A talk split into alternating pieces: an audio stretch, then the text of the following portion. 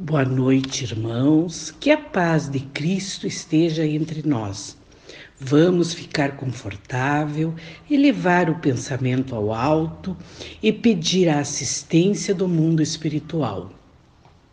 Nos coube hoje, do capítulo 13, que a vossa mão esquerda não saiba o que dá a vossa mão direita. Item 16. Item 16. A mulher rica feliz, que não tem necessidade de empregar seu tempo nos trabalhos do lar. Não pode consagrar algumas horas em trabalhos úteis aos seus semelhantes? Que com o supérfluo de suas alegrias compre com o que cobrir o infeliz que treme de frio, que ela faça com suas mãos delicadas, grosseiras, mas quentes roupas, que ajude a mãe a cobrir a criança que vai nascer. Se seu filho, com isso, ficar com algumas rendas a menos, o do pobre terá mais calor. Trabalhar para os pobres é trabalhar na vinha do Senhor. E tu, pobre, operária, que não tens o supérfluo, mas que queres em teu amor por teus irmãos dar também um pouco do que possuis, dá, algumas horas da tua jornada, do, seu, do teu tempo, do teu único tesouro.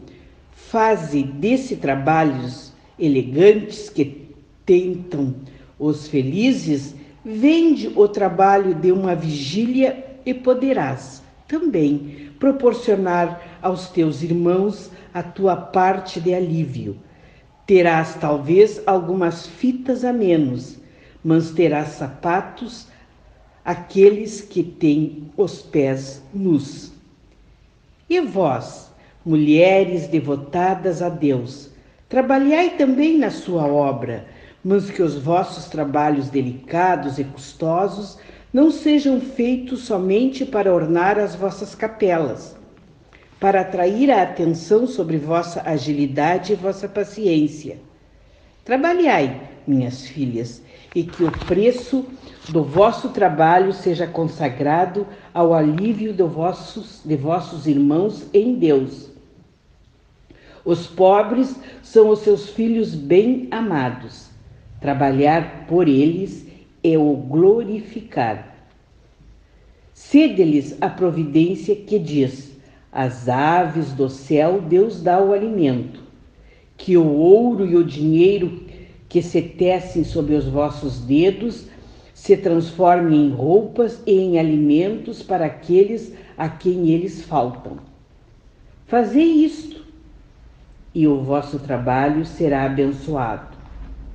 E todos vós que podeis produzir, dai, dai o vosso gênio Dai as vossas inspirações, dai o vosso coração que Deus abençoará. Poetas, literatos, que não sois lidos senão pelas pessoas da sociedade. Satisfazei seus lazeres, mas que o produto de algumas de vossas obras seja consagrado ao alívio dos infelizes. Pintores, escultores, artistas de todos os gêneros. Que a vossa inteligência venha também em ajuda dos vossos irmãos. Com isso, não tereis mais glória, e haverá alguns sofrimentos a menos. Todos vós podeis dar, em qualquer classe que estiverdes, tende alguma coisa que podeis partilhar, o que quer que seja que Deus vos tenha dado Disso deveis uma parte àquele a quem falta o necessário, porque em seu lugar estareis bem contentes que um outros dividisse convosco.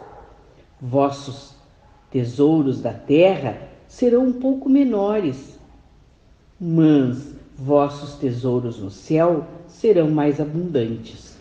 Nele recolhereis o cêntuplo o que houver de semeado em benefício neste mundo. Jean Bordeaux, 1861. Este tema magnífico foi exaustivamente comentado pelos irmãos esta semana. A beneficência, que nada mais é do que a disposição para fazer o bem e ajudar os outros, como a bondade, a magnanimidade, a ajuda, o altruísmo, a benevolência, o bem-fazer e a caridade filantrópica. Para nós espíritas, a beneficência é ligar o benfeitor ao beneficiado, perdoando-lhes as fraquezas, cuidando dos seus do sentimento das pessoas, amando-as sem julgamento. É o BIP. Sabemos que é mais fácil falar, é verdade. Mas com o apoio dessa doutrina maravilhosa, vamos lentamente caminhando. Às vezes tropeçamos, mas o nosso Evangelho nos dá um norte e é para lá que devemos ter o olhar firme e os nossos passos sempre buscando nos aproximar mais de Jesus. O texto nos diz que todos nós, indistintamente, podemos ajudar uns aos outros, porque ninguém é tão rico que não precise de algo, assim como ninguém é tão pobre que não tenha algo a oferecer. E com essa beleza de ensinamento, que aos poucos vamos lapidando esse nosso espírito ainda rude, mas que com certeza um dia vai aflorar ali um diamante a serviço da vinha do Senhor.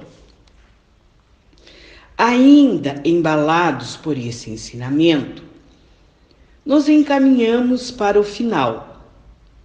Pedimos que todos os irmãos encarnados e desencarnados possa receber um pouco dessa energia que recebemos hoje, que possamos estar sempre unidos, que tudo que recebemos ao longo dessa existência possamos colocar em prática para aqueles que de nós se aproximar e necessitar.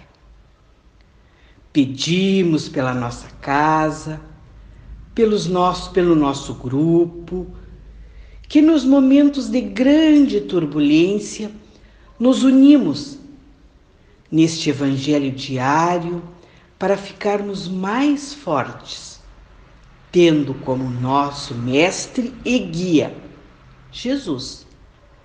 Que as nossas águas que temos em nossos lares receba o remédio necessário para nossos males físicos e espirituais. Que esse orbe, ainda convalescente, possa, por misericórdia do Pai, ser socorrido e que as dores dos seus filhos seja amenizada. Que esses conflitos que no mundo todo está em ebulição, dentro do merecimento de cada um, possa ser lentamente diminuído. Obrigada pela oportunidade pela paciência e bondade dos irmãos que acompanharam este Evangelho de hoje. E com o coração cheio de amor e alegria, que digo: boa noite a todos, fiquem em paz, tenham um bom descanso. Que assim seja.